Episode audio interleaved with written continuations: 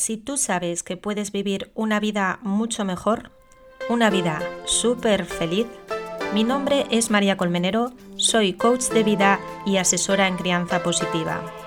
Y si tú vienes conmigo, te puedo mostrar cómo. Vamos a hacerlo. En realidad, ¿cuál es el problema?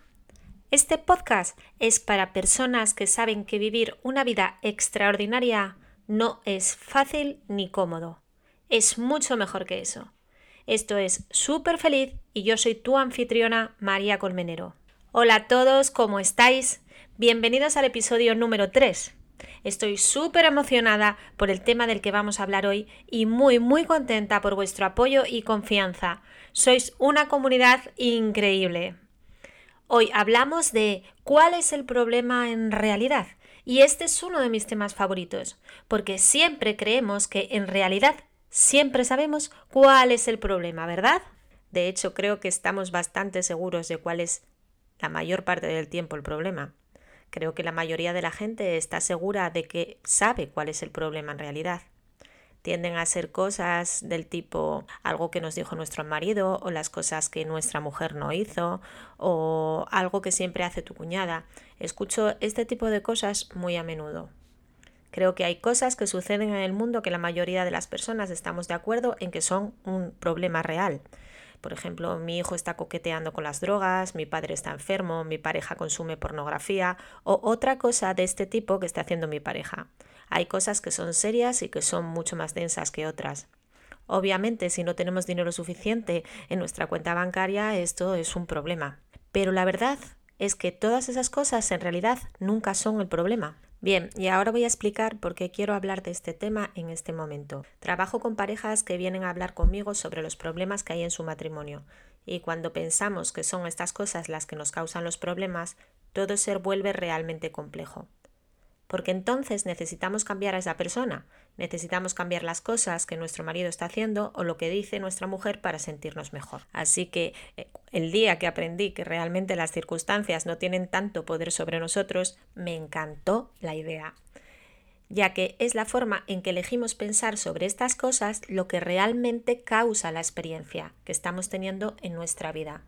Es algo realmente liberador hablar de esto con mis clientes, porque les ayuda a ver que todas las cosas que creemos que tienen que estar en su sitio para que podamos disfrutar de nuestro matrimonio o de ser padres o de la vida, realmente no las tenemos que cambiar para cambiar nuestra experiencia sobre ellas. Bueno, una circunstancia es un hecho, es lo que está sucediendo fuera de nosotros en realidad, es como la parte realmente aburrida de la historia, tediosa de la historia.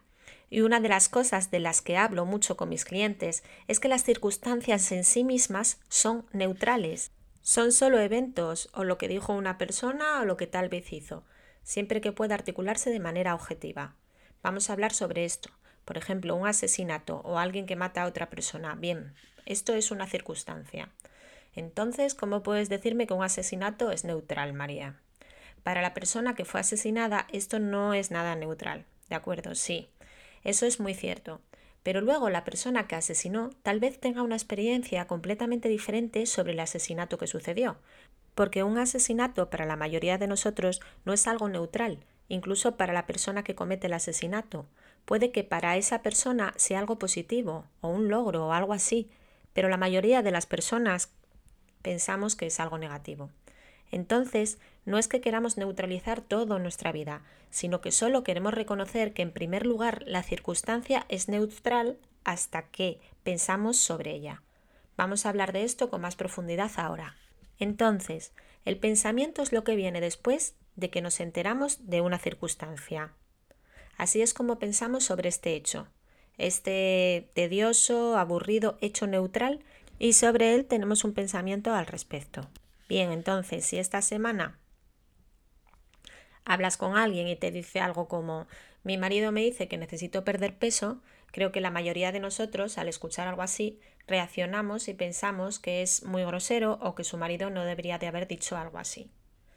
Bien, todas estas cosas que le siguen, todas nuestras opiniones que siguen a los pensamientos que tenemos sobre esa circunstancia.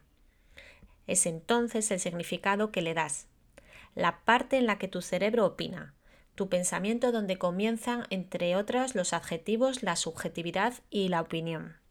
Bien, es como cuando la gente viene a mí y me dice quiero tener más conexión en mi matrimonio.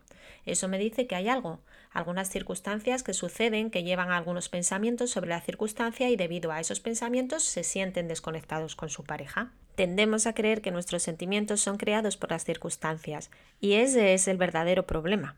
El verdadero problema es el pensamiento que tenemos sobre lo que dijeron, porque son los pensamientos los que crean los sentimientos, no las circunstancias. Entonces tenemos la circunstancia y después de esto está el sentimiento. Por ejemplo, que tenemos la cuenta en números rojos.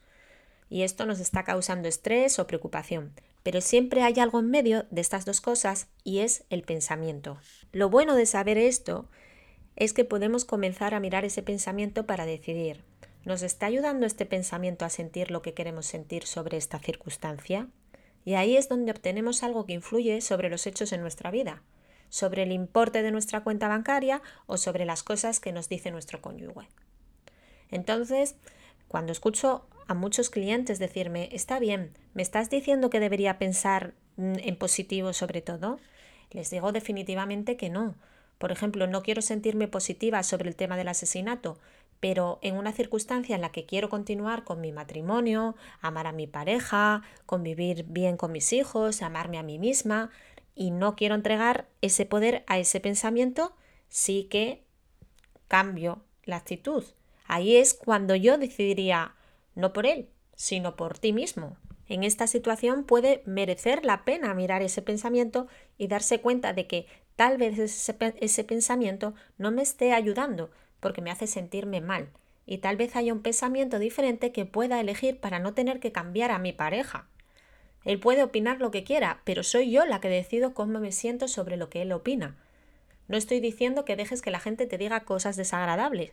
Puedes tener una conversación con tu pareja al respecto. Oye, mira, no quiero que me hables de esta manera. No estoy de acuerdo con lo que me estás diciendo. Bien, como si en primer lugar estuvieses dispuesto a tener esa conversación y en segundo lugar estuvieses dispuesto a tenerla sin estar enfadado, sin estar molesto. Y esto es algo fascinante porque pensamos que los maridos no deberían hablarnos de una forma determinada, que no deberían de tratarnos así. Y luego comenzamos a ser malos con nuestras parejas desde el rencor. Así que la solución es decidir que no tengo que molestarme ni ser malo, que puedo poner límites y decir, oye, escucha, si me dices eso me voy a ir a otra habitación, no voy a tolerar que alguien me hable de este tono, cuando te calmes y hablaremos. Cuando digo que todos los problemas son de pensamiento, no digo que me malinterpretes eh, lo, que, lo que estoy diciendo, y que vayas a dejar que se aprovechen de ti y que te pisoteen o como queramos llamarlo. No estoy hablando de esto en absoluto, pero sí defendernos con confianza y no comenzar a emular el comportamiento exacto que no nos gusta de nuestro cónyuge. Proviene de pensar primero un pensamiento diferente, el poder cambiarlo. Es gracioso porque pensamos que tenemos que sentirnos mal o de lo contrario vamos a dejar pasar por encima de nosotros al, al otro pero en realidad esa es una postura muy desalentadora. En su lugar podemos dejar que nuestra pareja o la persona que sea tome la posición de lo que dice y decidir que no estamos de acuerdo con lo que dice esa persona. Y ni siquiera tienes que hacer que eso signifique nada sobre ti. Puedes decidir tener una conversación con ellos. Por ejemplo, ¿sabes que no es necesario que me digas si necesito o necesito bajar de peso? No es necesario que me digas si te estoy escuchando o no te estoy escuchando. No tienes que dejar que esa persona decida cómo te vas a sentir tú en esa conversación. Esa circunstancia no tiene nada que ver contigo, se trata de la circunstancia de esa persona. Es cierto que es difícil si tu marido te dice creo que deberías de bajar de peso. Por ejemplo, especialmente si se trata de una mujer que tiene una sensibilidad sobre su imagen corporal, como nos pasa a la mayoría de las mujeres. Es muy desafiante escuchar a alguien que te importa, cuya opinión tal vez te interese, decirte algo así, pero no se trata de ti, se trata de él. Y me dirás, ¿cómo que se trata de él? ¿Qué le puede estar pasando a él para decirme algo así? Bueno, pues es interesante echarle un vistazo a esto porque es bastante gracioso. Nuestras mentes piensan, él está siendo realmente duro y cruel conmigo, pero realmente si tuviéramos que ver lo que está sucediendo en su circunstancia en ese momento, ¿qué haría que alguien pudiera pensar en decir algo como que necesitas perder peso? Entonces, ¿de dónde viene eso? Realmente se trata de él, por lo que tiene algo que ver con él. Voy a aclarártelo un poco. Entonces tu peso es la circunstancia y ahora él está pensando en tu peso. Ahora sus pensamientos tienen que ver con él. Entonces sus pensamientos puede que piensen cosas del tipo, bueno, puede que mi mujer no se esté alimentando bien, tengo miedo de que enferme. ¿Quién sabe? ¿Te lo has preguntado? No significa que necesariamente provenga de un lugar amable y cariñoso, ¿vale? Puede ser que esté pensando efectivamente que se siente reflejado en tu peso, pero incluso si su pensamiento es algo como, ahí ya no me atraes y por eso necesitas perder peso, eso solamente nos dice que el problema o la circunstancia o hay algo sobre él, no sobre ti. Nada sobre si tú realmente necesitas o no necesitas bajar peso. Y sobre la atracción, la atracción es muy interesante porque creemos que se trata de algo fisiológico o algo que está fuera de nosotros. Creemos que se trata de las circunstancias, ¿cierto? Cómo se ve la otra persona desde fuera, cómo se ve su cuerpo o lo que sea. Y en realidad esto no es así, no es cierto. ¿Alguna vez, por ejemplo, has tenido la experiencia o el recuerdo cuando estabas saliendo con un chico o conociste a alguien y pensaste, uy, este chico es que me parece súper sexy? Y luego resulta que cuando lo conociste medianamente bien, llegaste a perder completamente toda la atracción por él. Hay muchas cosas relacionadas con la atracción. Cuando decidimos desde nuestra perspectiva en relación a su opinión algo del tipo necesito tener un peso distinto para ser atractiva, no tiene nada que ver contigo, tiene que ver con sus circunstancias. Lo único que determina si necesitas o no perder peso es cómo tú te sientes al respecto.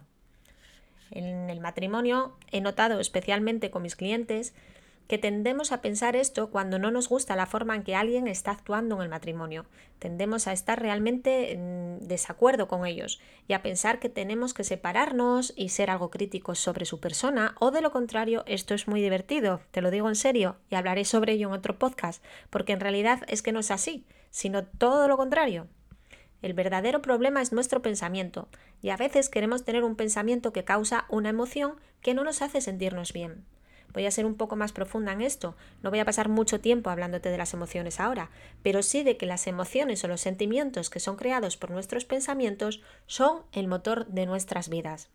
El objetivo no es que dejes de tener pensamientos, en ocasiones les digo a mis clientes que se imaginen como si estuvieran viendo un documental de naturaleza observando un animal, pero que en realidad se están observando a sí mismos y están observando cómo está funcionando su cerebro. No significa que tengan que juzgarlo, pero solo el hecho de observarlo cambia todo de inmediato. Te da una perspectiva diferente. No significa que lo resuelva, pero solo te dará una conciencia de la que no dispones cuando te involucras en tus pensamientos. Y ese es el verdadero problema, involucrarte en tus pensamientos. Es un honor para mí ser tu coach personal. Trabajaremos retos, objetivos y utilizaremos diferentes caminos. También puedes continuar escuchando el podcast Súper Feliz para llegar al siguiente nivel.